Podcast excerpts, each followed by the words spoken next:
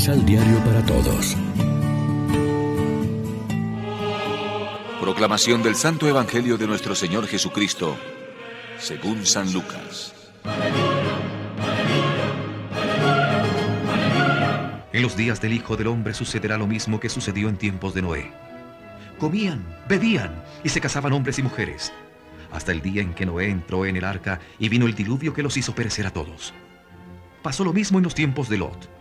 Comían y bebían, compraban y vendían, plantaban y edificaban.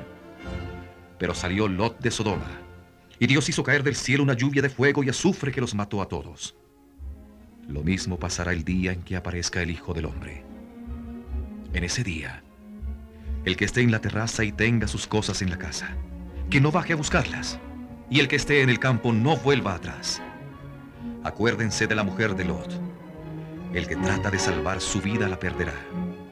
En cambio, el que la sacrifica la hace renacer para la vida eterna. Yo les declaro que en esa noche, de dos personas que estén durmiendo en una misma cama, una será llevada y la otra dejada. Dos mujeres estarán moliendo juntas. Una será llevada y la otra será dejada. Entonces preguntaron a Jesús, ¿Dónde sucederá eso, Señor?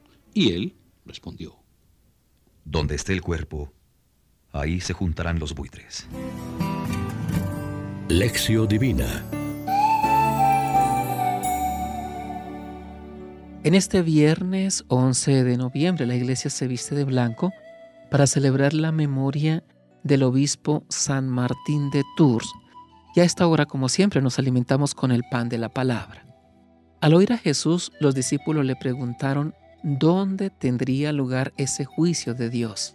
Según Cristo, el dónde de esa venida definitiva del Señor para cada uno no tiene mucha más importancia que el cuándo, como respondía ayer a los fariseos.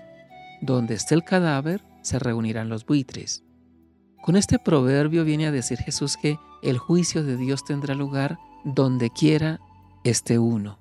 La vida y la historia humana siguen como si nada germinara dentro de ellas, pero ahí está ya la semilla y el fermento del reino que solo perciben los que saben perder su vida entregándola a Dios y a los hermanos para recobrarla definitivamente.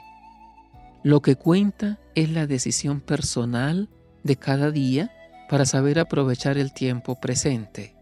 Solamente así será verdad que el reino de Dios está ya dentro de nosotros. En la segunda carta de Pedro, exhorta a los fieles a esperar y apresurar la venida del Señor. Pensamiento alentador y estimulante. Está en nuestras manos acelerar el ritmo del advenimiento de este mundo que esperamos en que habite la justicia. Es decir, según el concepto bíblico de justicia, hemos de propiciar un mundo en que el reinado de la voluntad de Dios, la plena fidelidad evangélica, el espíritu y las bienaventuranzas y la hermandad universal bajo nuestro Padre común sean realidad esplendorosa. El futuro soñado y maravilloso puede ser realidad ya desde ahora en nuestro bajo mundo, con tal que mejoremos el presente poniendo el hombro a la tarea, porque en el presente está el germen del futuro. Pero no olvidemos que el alumbramiento de una humanidad y un mundo nuevos no es fruto automático de la máquina del tiempo ni de revoluciones estructurales, sino de la conversión de las personas. Reflexionemos. Nos dejamos llevar por la angustia y la desesperación de no saber cuándo llegará el reino de Dios, descuidando nuestros deberes de auténticos cristianos? Oremos juntos. Enséñanos, Señor, a relativizar todo lo que no eres tú, a fin de vivir disponibles para ti y los hermanos. Y ayúdanos a hacer confluir en nuestra vida el futuro y el presente, la esperanza y el esfuerzo, para celebrar el día glorioso de tu venida. Amén. María, Reina de los Apóstoles, ruega por nosotros.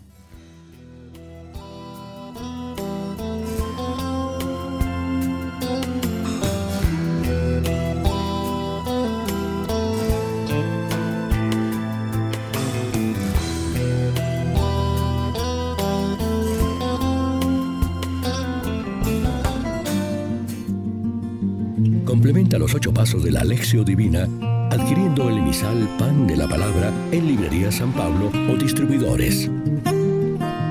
Más información www.sanpablo.co Pan de la Palabra.